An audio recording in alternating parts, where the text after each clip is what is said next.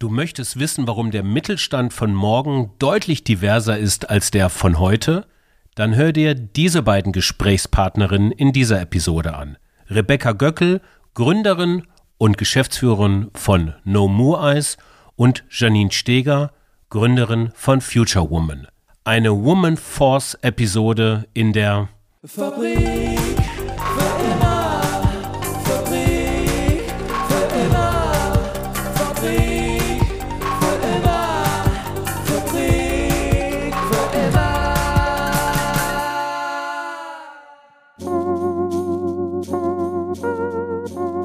Der Mittelstand von morgen fängt schon heute an.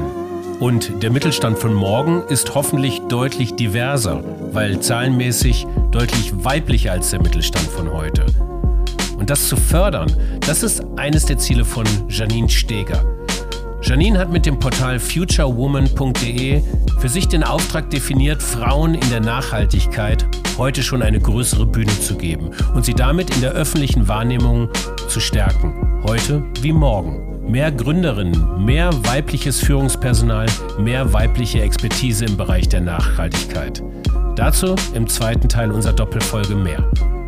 Über Janine habe ich wiederum Rebecca Göckel kennengelernt. Und Rebecca ist Gründerin des veganen Eis No Moo und mittlerweile irgendwo zwischen ausgehender Start-Upperin und angehender Mittelständlerin anzusiedeln. Der Markt für veganes Speiseeis ist zahlenmäßig zwar noch recht klein, so sind weltweit gerade einmal 7% der neuen Eissorten vegan. Aber wir haben es mit exponentiellen Wachstumsraten zu tun. In einer Zeit, in der sich immer mehr Menschen gesund und nachhaltig ernähren wollen. Und in einer Zeit, in der wir auf breiter Basis gelernt haben, was exponentielles Wachstum eigentlich bedeuten kann. Zusammen mit ihrem Mitgründer Jan Grabo hat es Rebecca mit gerade einmal 24 Jahren geschafft, einen fast schon etablierten Player im Markt für veganes Speiseeis zu installieren. Siebenstellige Umsätze, 25 Mitarbeiter. Nicht schlecht, oder? Was uns zu der Frage veranlasste, äh, wie tickt eigentlich dieser Mittelstand von morgen, Rebecca?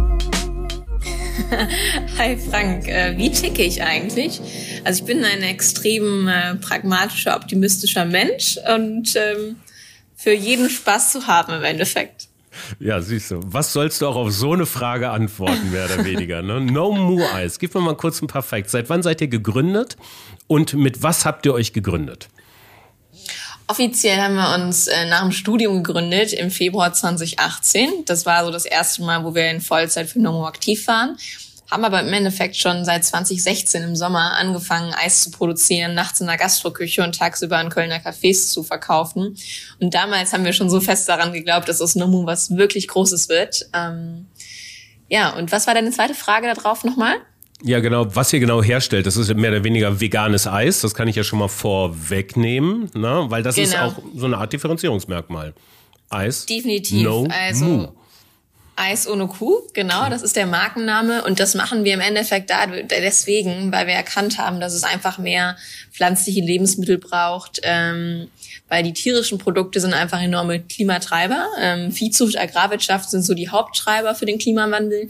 Wir haben eine wachsende Weltbevölkerung und wir müssen unser Ernährungsverhalten irgendwie ändern in der Zukunft und ähm, ja, viele vegane Produkte schmecken aber wirklich vegan schmecken nach Verzicht. Du hast zwar ein gutes Gewissen, aber von Genuss keine Spur mehr. Und dann fängt der Mensch auch nicht an, sich umzugewöhnen, ne? weil der Mensch ist trotzdem ein egoistisches Wesen und ähm, er denkt nicht, was ist in 100 Jahren. Und deswegen müssen wir Alternativen bieten, die pflanzlich sind, die umweltschonender sind, aber die so viel Genuss zulassen, dass man sagt, hey, ich will freiwillig das neue Eis, die, die Alternative äh, oder das Eis 2.0 probieren und essen, weil es schmeckt mir einfach besser.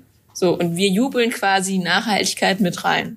Ist das, das auch alles ja schon sehr reflektiert? Sind das alles so Gedanken, die du auch oder die ihr in der Gastroküche im Jahr 2016 auch schon hattet, als ihr euch ausprobiert habt? Das klingt so nach so einer richtigen Garagenstory eigentlich, oder? Ja, es ist auch eine richtige Garagenstory und äh, im Endeffekt hat äh, mein Mitgründer damals die Dokumentation Cowspiracy von Netflix ähm, auf die Idee gebracht und die Idee zur Gründung von Nomo ist wirklich durch dieses ökologische, ökologische entstanden. Ähm, nur halt auch mit der Selbsterkenntnis, ähm, dass es halt nicht funktioniert, nur rein vegane Produkte, die auch vegan schmecken, herzustellen, sondern sie müssen, ähm, ich sage mal, es ist ein veganes Eis, was auch nicht veganern schmeckt. Und das ist quasi ähm, der Clou daran, so dass wir auch einen Massenmarkt erreichen können, einen großen Impact haben. Und diese Garagenstory, also ich habe sie damals geliebt, auch wenn wir uns die Nächte um die Ohren geschlagen haben, haben tagsüber studiert, haben irgendwie Nomo vorangetrieben, Nebenjob noch gehabt. Ähm, das war wirklich so ein bisschen, man fängt ganz unten an, man wühlt halt wirklich im Dreck, ne? Ähm, aber ich hatte so ein tiefes Gefühl, dass das was wird und dass das groß wird und dachte, irgendwann ist geil, wenn ich die Story erzählen kann. Und ähm, genauso muss es ja anfangen. Wäre doch langweilig, wenn man schon überprivilegiert anfängt, mit zu viel Geld im, im Rücken. Ähm, Wäre doch langweilig so. Man muss genauso loslegen.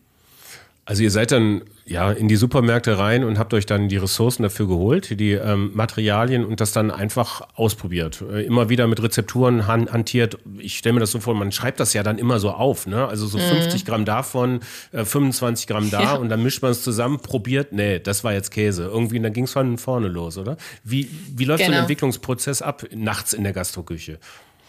Ja, es ist wirklich ganz viel Learning by Doing. Ne? Also du fängst an, hast eine Rezeptidee, probierst die aus und sagst wirklich, hm, nee, da muss noch mehr Mango rein oder äh, die Konsistenz ist nicht gut. Wie können wir die Konsistenz verbessern, dass es cremiger wird? Ne? Weil äh, wir wollten ja so nah wie möglich vom, von Konsistenz und Geschmack auch an ein normales Eis rankommen. Ähm, und das ist natürlich auch viel Austausch mit Eismachern, ähm, Kundenfeedback aufnehmen und einfach immer dranbleiben und weiter optimieren. Und ähm, ja, weil wir waren beide keine Eismacher, ne? Also wirklich alles Learning by Doing, auch teilweise googeln. Und so wird's halt, wenn man dran bleibt und äh, den Biss hat, dann wird's halt mit der Zeit immer besser. Ihr seid dann mit dem Zeug los tagsüber und habt das dann, äh, was, wie kann man das vorstellen? Stand dann vor einer Gastro und habt so eine kleine Eispackung gehabt und so, probier mal irgendwie, willst du das mit verkaufen? Ähm, mhm. Oder äh, wie ist das äh, gelaufen? Habt ihr schon erste Vertriebspartner dann gefunden? Ja, das war wirklich reines äh, Klinkenputzen. Ich habe erstmal bei Google äh, ein bisschen recherchiert, ja, was sind denn da Gastronomen, die zu uns passen würden, ähm, habe die Nummer äh, rausgesucht und da einfach mal kaltakquisemäßig angerufen und äh, dann halt gefragt, ob sie Lust hätten. Wir machen hier ein pflanzliches Eis aus Köln, ob sie mal das probieren wollten. Ich würde mal vorbeikommen. Ne? Und am Anfang sind wir wirklich noch zu zweit dann hingegangen, hatten so kleine Prüppchen ähm, und haben das dann mit ihnen verkostet. Und wenn wir Glück hatten, haben sie gesagt, okay, komm, nehmen wir rein. Ähm, und so ist es immer größer geworden. Und äh, auch tatsächlich, die Gastronomen hatten einfach unsere Handynummern, haben dann geschrieben per WhatsApp, hey, ich brauche nochmal 20 neue Becher, Bier aus der Uni raus, rein ans Lager, 20 Becher genommen mit der Thermobox und wieder zum Gastronomen. Und wir waren glücklich wie sonst was, weil wir halt irgendwie 20 Becher verkauft hatten. Und mit unserem Erlös sind wir dann halt irgendwie abends äh, bei Rewe einkaufen gegangen. Ich glaube, die Kassierin hat sich überlegt, warum kaufen die so viel Kokosnussmilch und haben dann wieder produziert. Und ähm, so war das im Endeffekt. Also es war wirklich ähm, ein ganz einfaches Business, ne? Ja, ja. Aber auch nicht selten. Also mir fällt da ja so ein bisschen die Oatly-Story ein, die ja quasi, glaube ich, die Markteintritte in den Ländern ähnlich gestaltet haben. Sie haben sich Szenegastronomen gesucht und äh, dort ja. eben ein Produkt äh, äh, an den Mann, an die Frau gebracht und das kam dann relativ gut an und darüber konnten sie dann eigentlich in den Massenmarkt gehen. Dann sieht man eigentlich ja auch ein bisschen, dass die Gastronomie irgendwo doch systemrelevant ist.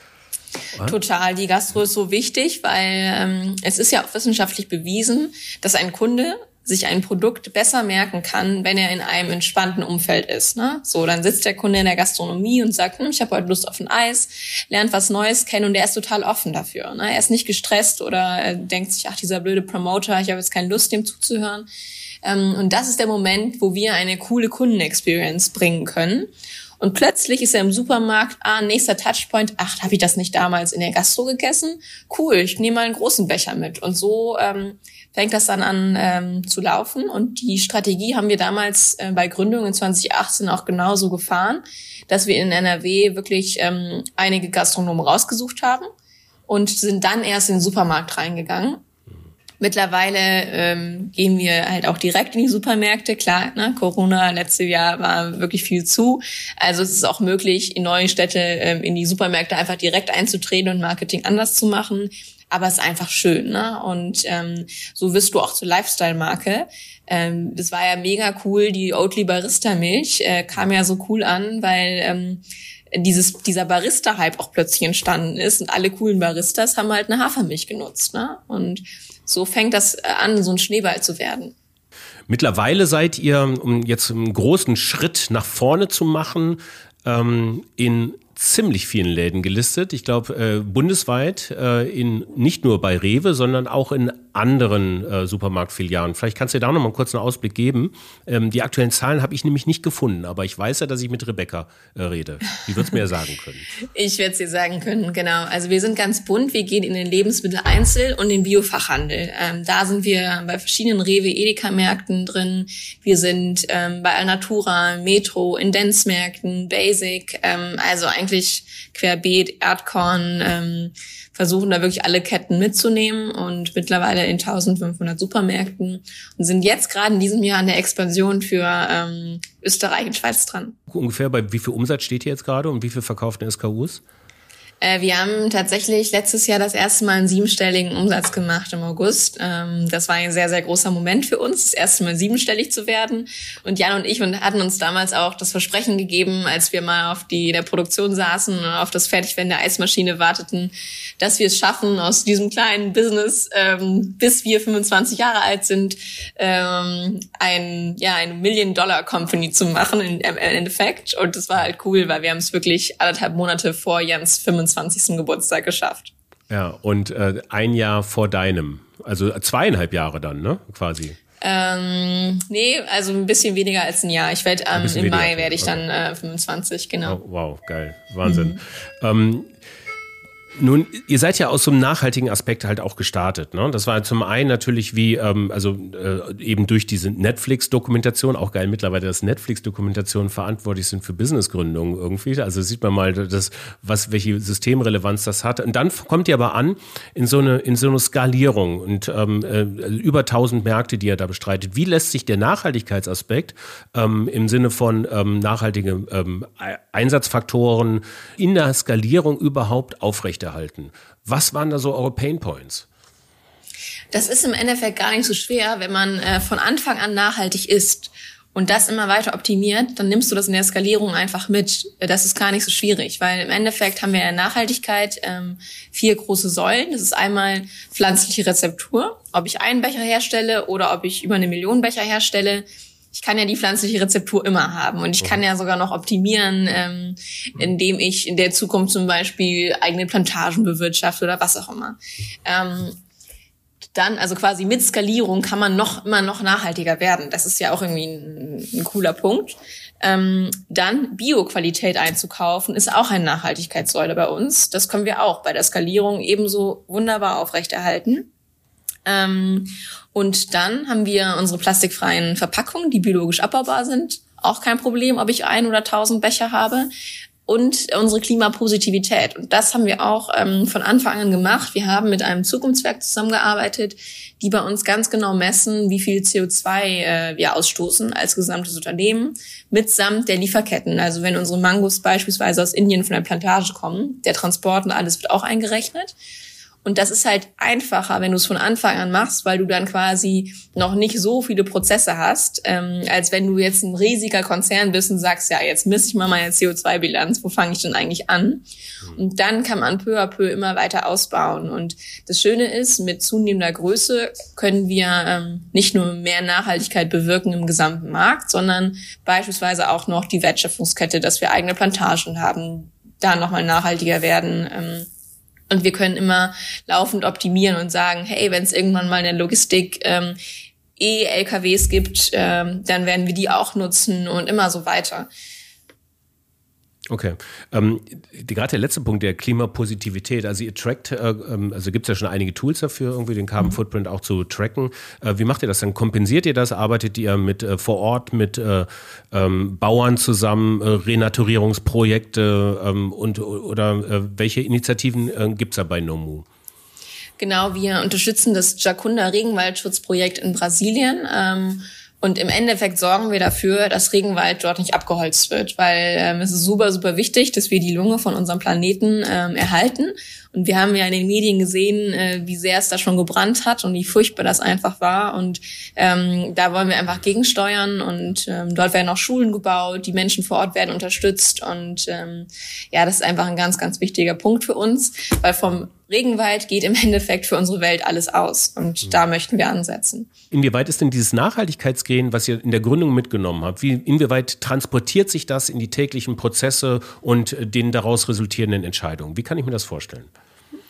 Also die Nachhaltigkeit ist bei uns allgegenwärtig. Ähm, es fängt an vom Employer Branding. Also es kommen halt bei uns bewusst Leute zum Bewerbungsgespräch, die sagen, ich interessiere mich explizit für nachhaltige Unternehmen und ich habe Lust für die zu arbeiten, weil es gibt mir einen Mehrwert und ich möchte in meinem Leben Sinn stiften und nicht nur für ein Unternehmen XY arbeiten. Ähm, Nachhaltigkeit ist aber auch bei uns im täglichen Handeln verankert. Also wir haben zum Beispiel aufgehört, ähm, äh, Flaschen zu bestellen und äh, nutzen quasi einen Wasserhahn, den arbeiten wir um, dass da so Sprudel rauskommt. Ähm, wir sind papierlos, wir haben ja eigentlich kaum irgendwelche Papiere. Wir versuchen unsere Partner davon überze zu überzeugen, dass sie uns im Endeffekt keine Rechnung per Brief schicken, sondern alles per E-Mail. Ähm, und für uns natürlich ganz wichtig, den Menschen das Why, How, What klar zu machen und zu zeigen, so mit eigentlich mit jedem Löffel, trittst, triffst du eine bewusste Entscheidung. Ne? Und wir als Unternehmen glauben halt daran, dass wir die Welt zum Guten verändern können, indem wir unsere Essgewohnheiten verändern. Und äh, das, indem wir leckere und ge, äh, genussvolle, nachhaltige Produkte herstellen. Und äh, damit möchten wir als Unternehmen auf die ganze Welt bezogen diesen Übergang beschleunigen einer nachhaltigen Ernährung. Ähm, weil wir alleine werden es nicht schaffen, aber wir möchten ganz viele andere anstecken. Und ähm, das ist in ganz vielen kleinen Prozessen verankert, aber auch für jeden Mitarbeiter extrem wichtig, weil wir müssen als Unternehmen me mega authentisch sein. Hm. Und die sind ja auch wieder Multiplikatoren und stecken andere Menschen damit an. Also das ist eigentlich unser, unser Herz, unser Dreh- und Angelpunkt, die Nachhaltigkeit. Ja, ja. Du hast es gerade angesprochen, gerade die MitarbeiterInnen. Ähm, mit wie vielen ähm, fahrt ihr das Schiff gerade? Das No-Move-Boot? Das Nomu-Boot wird jetzt gerade ungefähr von 25 Leuten gefahren. 25 Leute innerhalb von quasi von zwei Jahren, von zwei auf 25, was so sagen kann. Ne? Mhm, okay. Ja, wir sind jetzt genau 2018, 2019, 2020, so das dritte Jahr ist es eigentlich ja. rum, genau. Mhm gerade im Onboarding, also ich, ich ähm, man hört es ja immer wieder, auch bei stark wachsenden Unternehmen, quasi das Onboarding ist so, so, ein, so, ein, so ein Flaschenhals. A, bekommt man die richtigen natürlich, ne, die für den Job mhm. halt top passen. Wie hat euch das geholfen, dieses Mindset? Was du gerade auch schon ähm, sehr überzeugend dargestellt hast. Irgendwie rennen die Leute euch die Tür ein oder müsst ihr schon auch noch suchen? Also ehrlicherweise haben wir gar nicht so Schwierigkeiten mit äh, dem Besetzen von neuen Stellen, weil ähm, man merkt schon, die Leute suchen nach einem Sinn, die suchen nach flachen Hierarchien, nach jungen, modernen Unternehmen und ähm, wo sie auch selber was bewegen können. Also den jungen Leuten ist extrem wichtig, dass sie sich selbst irgendwo auch verwirklichen und das können wir halt bieten. Ähm, vielleicht können wir jetzt nicht mit den größten Gehältern äh, protzen, oder mit den äh, meisten Urlaubstagen oder was auch immer. Aber wir äh, bieten halt extrem viel Spaß bei der Arbeit. Also ich meine, was gibt's eigentlich Cooleres, als in einem Eisunternehmen zu arbeiten? Ähm, wir haben wirklich ein extrem cooles Team, weil wir auch beim Onboarding wirklich nur darauf achten, dass Menschen hier reinkommen, die die gleichen Werte teilen. Also es wird direkt in einem ersten Prozess abgefragt, wie die Leute eigentlich ticken. Und wir machen halt was mit Sinn. Und ähm, wir für uns ist einfach wichtig zu verstehen, was bieten wir unseren Mitarbeitern und das auch richtig, richtig gut zu machen. Und auch im Onboarding, die verbringen eigentlich den ganzen Tag erstmal damit, ähm, die Unternehmenswerte zu verstehen, ähm, das Herz, wie tickt Nomu, die verschiedenen Bereiche reinzugucken. Also der erste Tag ist bei uns im Onboarding eigentlich so ein Schnuppertag und erst am zweiten Tag geht's mehr so ins Fachliche bei uns rein. Mhm, okay. Und äh, wer, wer kommt da so? Sind das auch ähm, ähnlich alte äh, Kolleginnen oder also komplett, habt ihr auch 60-Jährige dabei, so, so alte Recken oder Reckinnen? Wie kann ich mir das vorstellen? Also wir werden ein bisschen senioriger, was ich cool finde. Am Anfang waren wir echt so ein ganz junger, bunter Haufen, äh, meistens so um die 25.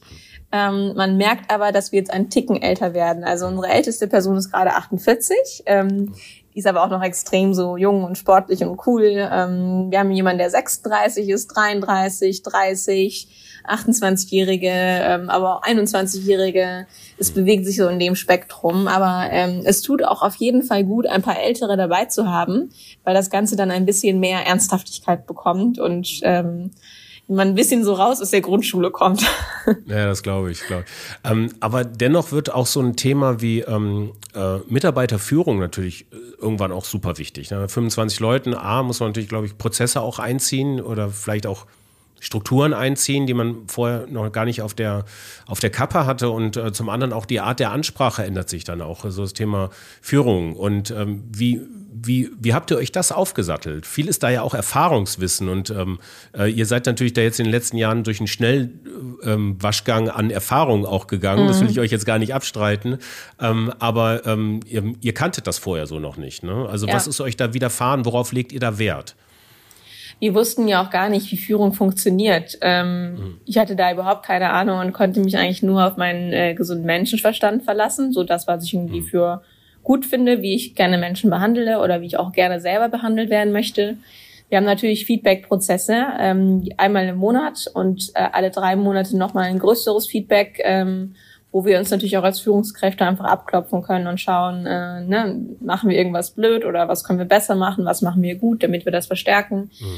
Ähm, haben da aber auch einfach gelernt, haben vor allem auch gelernt, ähm, dass man extrem, also es für Mitarbeiter Wertschätzung einfach so wichtig ist und ähm, auch als Gründer, wenn man viel zu tun hat und viel um die Ohren, ähm, man sagt es einmal, nee, man muss es noch, man muss es so verstärken, dass man denkt schon, das ist eigentlich schon fast zu viel, aber erst dann kommt es richtig gut beim Mitarbeiter an. Und im Endeffekt haben wir ähm, drei Bereiche, Marketing, Operations, Vertrieb. Ähm, da sind dann noch mal, ist dann nochmal so ein mittleres Management drin, die sich wirklich um die ähm, Einzelnen im Team äh, kümmert. Und wir führen dann nochmal äh, das mittlere Management und das gesamte Unternehmen. Aber ähm, ja, im Endeffekt so, so riesige Sorgen oder Gedanken habe ich mir dann doch nicht drüber gemacht, weil ich gedacht habe, hey, ich mache das so, wie ich das irgendwie gut finde, wie ich persönlich bin und ich verstelle mich jetzt da nicht. Und ähm, ja, wir werden von Jahr zu Jahr alle immer besser. Hast du da irgendwie so, so Vorbilder auch? Also ich meine, ich weiß ja, wir haben im Vorgespräch schon geredet, du kommst aus dem Bergischen Land. Das Bergische Land bei Köln ähm, ist äh, für vieles bekannt, äh, für manches nicht, aber allen voran auch bekannt, so einige Hidden Champions zu haben. Also einige äh, mittelständische Unternehmen, die in ihren Nischen Weltmarktführer sind. Hast du ja, dir da in deinem Netzwerk irgendwas aufbauen können und guckst mal, wie das Walter Schmidt, äh, 65 Jahre äh, Geschäftsführer von irgendeiner Teile GmbH macht oder sowas? Oder mhm. ist dir das wichtig, dich auch komplett von, ähm, ja, von dem alten Mittelstand äh, zu, ähm, äh, zu entfernen? Du, da habe ich gar nicht so drüber nachgedacht, ob ich mich entfernen will. Also ähm, ich bin noch von der Schule aus in so einer ähm, Zukunftsstiftung, nennt sich das. Und ähm, da ist tatsächlich so der der ganze Mittelstand aus dem Bergischen drin so und ähm, man vernetzt sich mit denen, man spricht mit denen, aber es ist einfach alles cool auf Augenhöhe man merkt auch, dass es sich freuen, dass es junge Leute gibt, die ähm, da was aufbauen. Im Endeffekt freue ich mich ähm, aktuell so, wir haben ein paar Startup und ein paar Startup-Freunde, die einfach auch gleich gut wachsen wie wir. Und ich denke immer so, hey geil, wir sind irgendwie jung, cool und locker und wir rocken das hier und können der Mittelstand von morgen werden. Ähm, wir gucken uns aber so Strukturen gar nicht so sehr ab. Aber klar, man, man spricht auch viel mit Unternehmern aus Köln. Ähm, ich bin zum Beispiel bei äh, EO, der Entrepreneurs Organization in Köln drin da ist man mit vielen tollen Unternehmern vernetzt und kann sich einfach mit Erfahrungen ähm, austauschen. Und wenn man gerade akut ein Thema hat, kann man dann schauen, äh, wie lösen eigentlich die anderen das, ähm, um halt selber auch besser zu werden. Hm. Aber ich versuche niemanden zu kopieren, sondern irgendwie mein eigenes Ding zu machen. Du hast es ähm, äh, ja, die Eingangsfrage war ja, wie tickt der Mittelstand von morgen? Ähm, was ist, also wenn du das so hörst, Mittelstand von morgen, und das ist ja auch ein Begriff, den, den du, glaube ich, auch im Vorgespräch auch erzählt hattest, so, so hat man das nochmal aufgegriffen. Ähm, mhm. Was, was ist dir da wichtig? Also was, äh, was sind so eure, ähm, eure KPIs, um, ähm, um zukünftig, also euer, euer Orientierungsrahmen, ähm, um zukünftig da als Mittelstand von morgen wahrgenommen, ernst genommen äh, zu werden und sich auch selbst wohlzufühlen in dieser Rolle? Mhm. Also mir ist mega wichtig das Thema äh, Kundenorientierung, weil der Kunde ist eigentlich der, der zufrieden sein muss und von dem wir leben. Also er muss wirklich glücklich sein und wir müssen alles tun, dass er eine tolle Erfahrung mit Nomo macht. Ähm, mir ist super wichtig, dass wir schnell sind ähm, und lösungsorientiert handeln. Also es gibt natürlich auch viele Herausforderungen, die man im Unternehmen hat.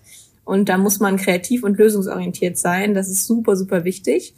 Aber wir brauchen natürlich, um ernst genommen zu werden, ähm, weil häufig denkt man, ach, die sind ein Startup, da weiß ich ja nicht so ganz, ob die es auf die Kette kriegen.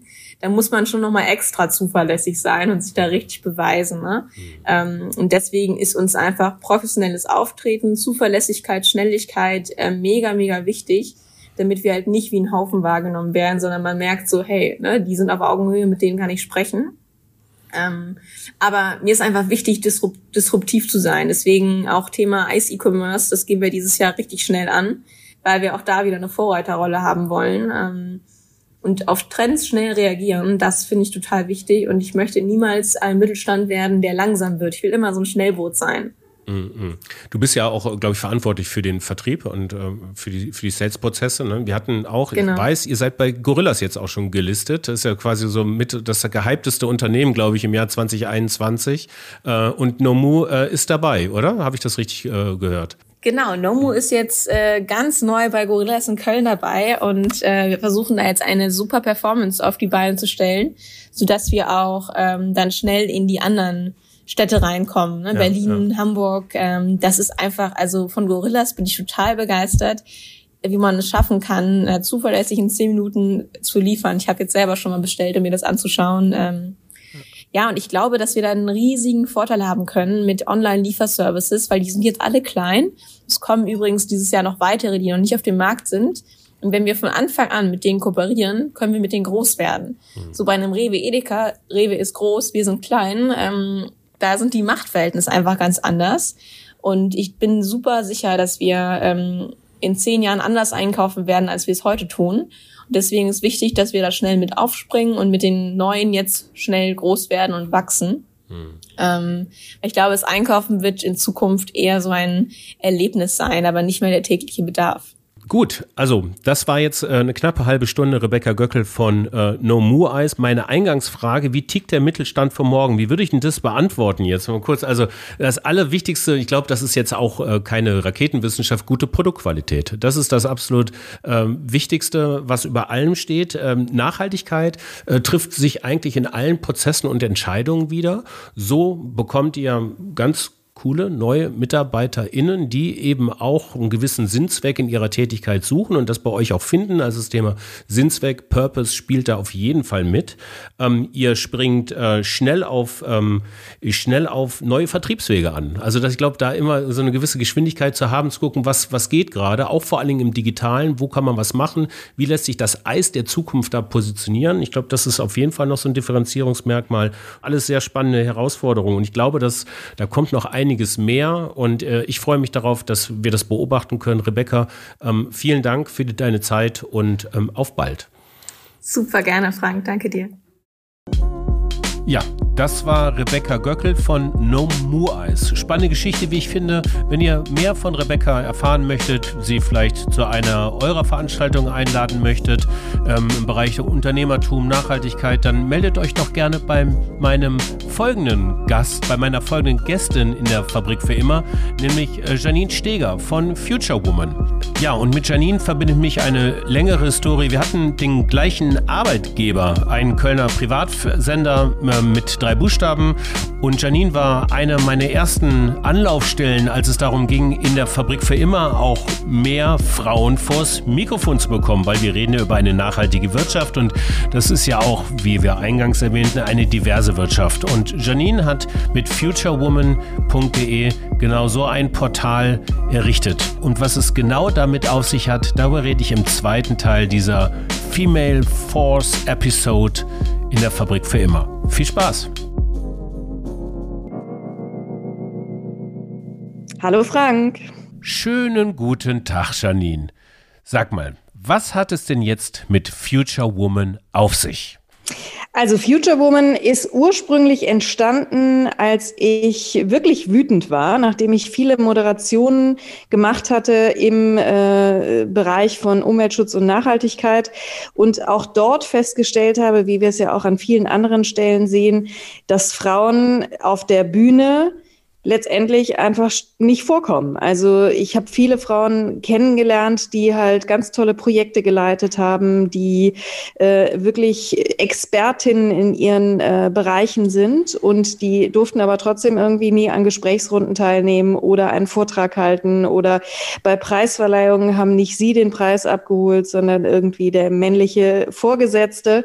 Und das hat mich irgendwann so aufgeregt, dass ich 2018 die Seite ins Leben gerufen habe, diese Plattform. Und die war erstmal tatsächlich nur da, um all die vielen Frauen, die ich kennengelernt hatte über die Jahre, zu zeigen.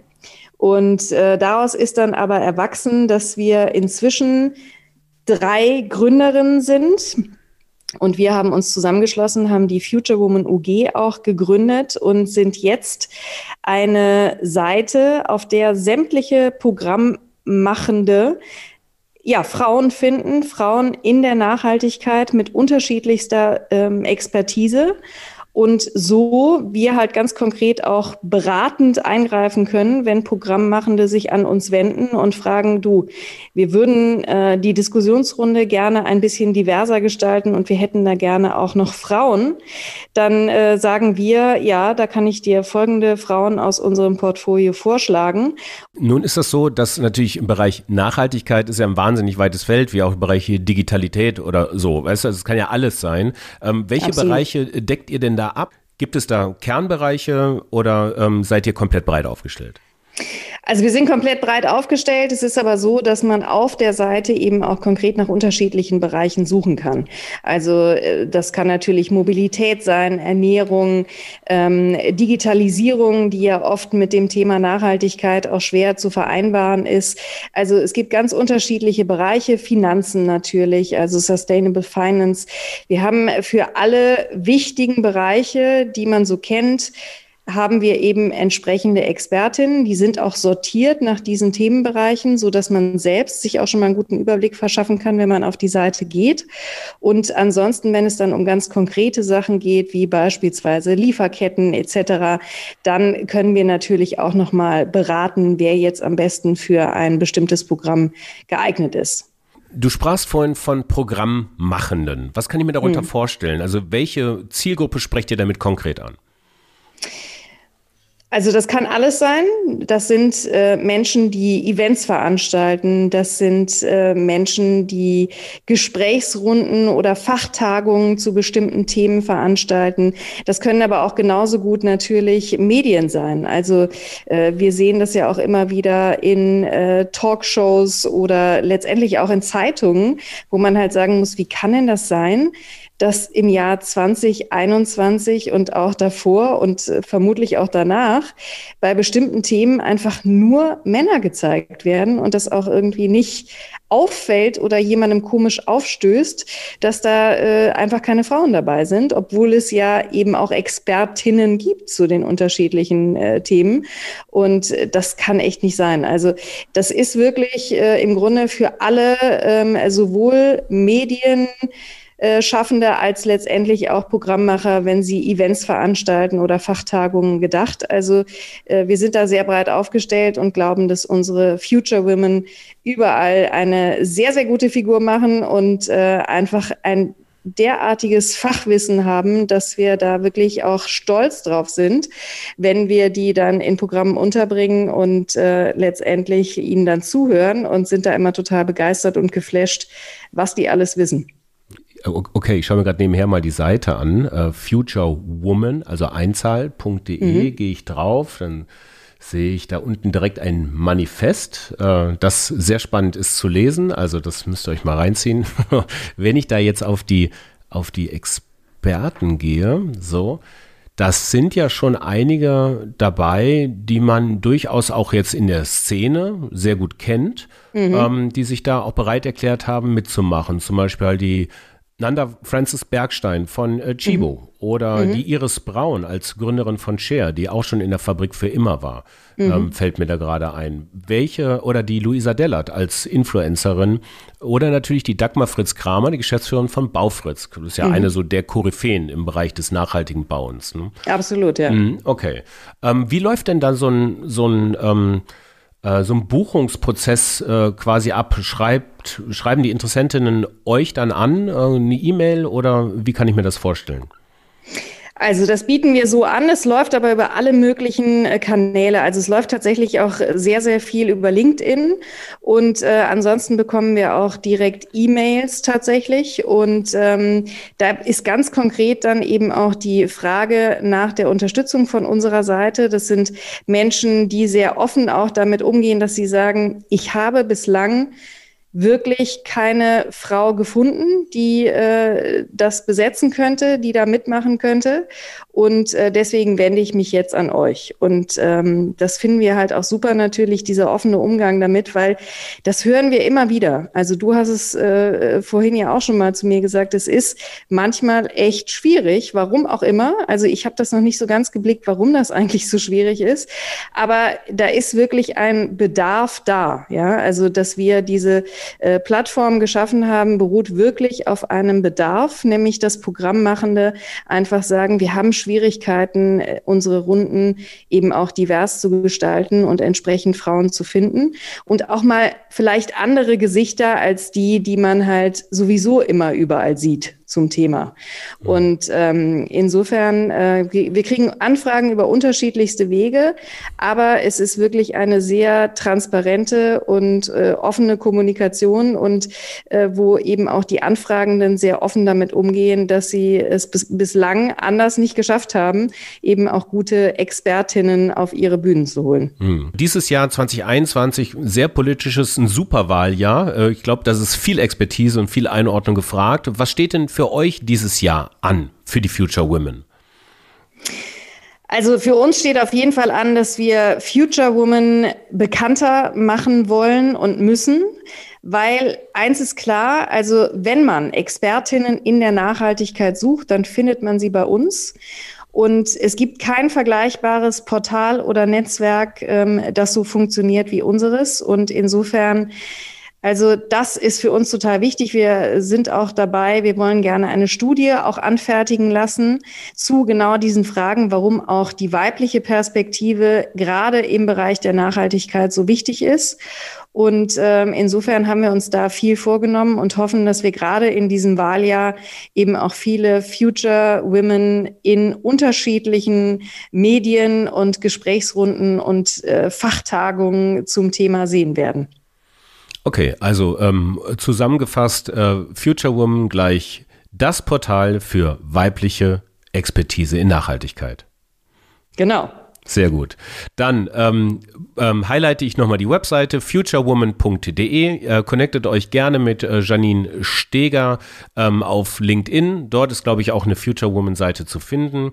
Und äh, ja. ja. alles weitere. Ansonsten, wenn irgendwelche Fragen bestehen, immer gerne Mail an info@fabrikfürimmer.com. Wie gehabt euch einen schönen Tag. Janine, danke, dass du dabei warst und ich freue mich auf die weiteren Gästinnen, auf weitere Future Women in der Fabrik für immer. Vielen Dank. Ja, und wir freuen uns auch. Dankeschön. Tschüss. tschö. Ja, das war die erste Doppelepisode in der Fabrik für immer. Ich hoffe, euch hat es gefallen. Wenn dem so ist, dann ähm, teilt diese Episode doch gerne an Freunde, Bekannten, Arbeitskolleginnen, wie auch immer. Ähm, gebt uns eine gute Bewerbung bei Apple Podcast. Das hilft uns, damit dieser Podcast auch weitere Kreise zieht. Schaut auf unsere Webseite fabrikfürimmer.com. Äh, Gibt es einiges zu entdecken. Auch das Agenturgeschäft, mit dem wir so noch so einiges zu tun haben. Wenn ihr kommunikative Maßnahmen braucht im Bereich Bewegtbild, Audio, Text, ähm, meldet euch gerne. Mm, mir bleibt zu sagen, dass wir weitermachen und zwar wird es in der nächsten Episode, finde ich auch nochmal richtig spannend. Endlich, endlich, endlich kommen wir mal beim Profifußball an. Und wir haben zu Gast Nico Briskorn. Er ist Nachhaltigkeitsmanager beim VfL Wolfsburg. Und richtig spannend, was er zu erzählen hat. Sehr kurzweiliges Interview, wie ich finde. Bis dahin wünsche ich euch viel Spaß und Sinn in euren Tagen und weiterhin viel Spaß und Sinn in der Fabrik für immer.